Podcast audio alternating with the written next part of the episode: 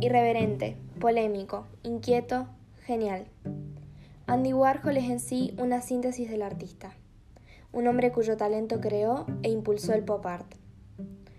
Warhol nació en 1928 y, producto de una salud vulnerable, pasó muchas horas de su infancia dibujando escenas de la vida cotidiana y fascinado por las nuevas herramientas de consumo. Fue un visionario que declaró alguna vez, en el futuro todo el mundo será famoso, durante 15 minutos. Pareció una provocación, pero resultó una premonición del alcance de los medios y de su multiplicidad de intereses. Cuando el mercado del arte aún no se reponía de la obra La Fuente de Marcel Duchamp, Andy Warhol pintó los envases de la sopa Campbell, las botellas de Coca-Cola, los billetes de dólar. Antes que Marilyn Monroe se convirtiera en un símbolo de la belleza efímera, Warhol la construyó a partir de una sonrisa inmortal.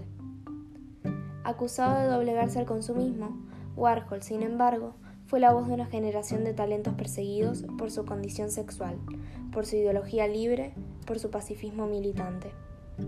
Andy Warhol murió en 1987. Tuvo tiempo para ver su profecía cumplida.